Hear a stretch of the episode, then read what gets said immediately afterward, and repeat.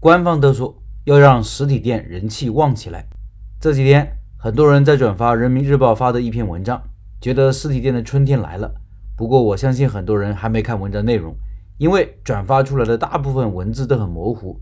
我特意去人民日报官网看了看，把更加清晰的版本下载下来给大家观赏。这个更加清晰的图片我放公众号文章里了，听音频的老板可以到开店笔记的公众号查找对应文章看这个图片。看完之后，我估计很多人会失望了。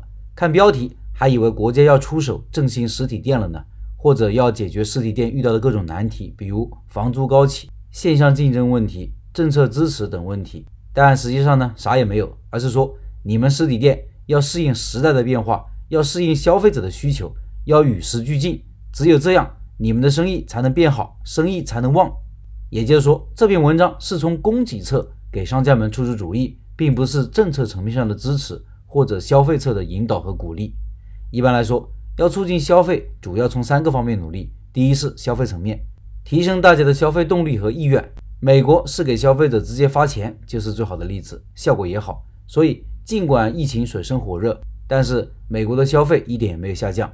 武汉2020年还给大家发过好几次的消费券，也是有效果的。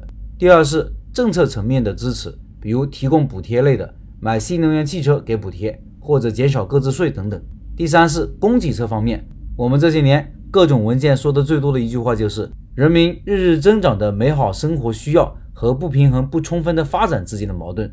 从消费视角来看，就是指现有供给不能满足城乡居民消费结构升级的需要。这就是人民日报这篇文章的背景。最后总结这篇文章给大家三个建议吧：第一，实体店要创新。要有新的东西出来，让顾客感觉有意思。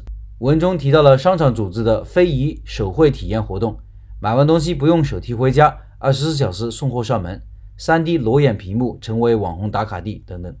第二，要增加顾客体验，让逛店成为一种生活方式，要让你的店成为好买、好逛、好玩的购物场所。